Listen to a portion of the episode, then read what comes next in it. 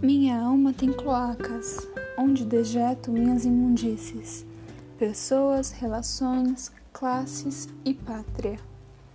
Cão contemplador tem medo, que não lhe permite avançar, desejando o que lhe impede o recuar.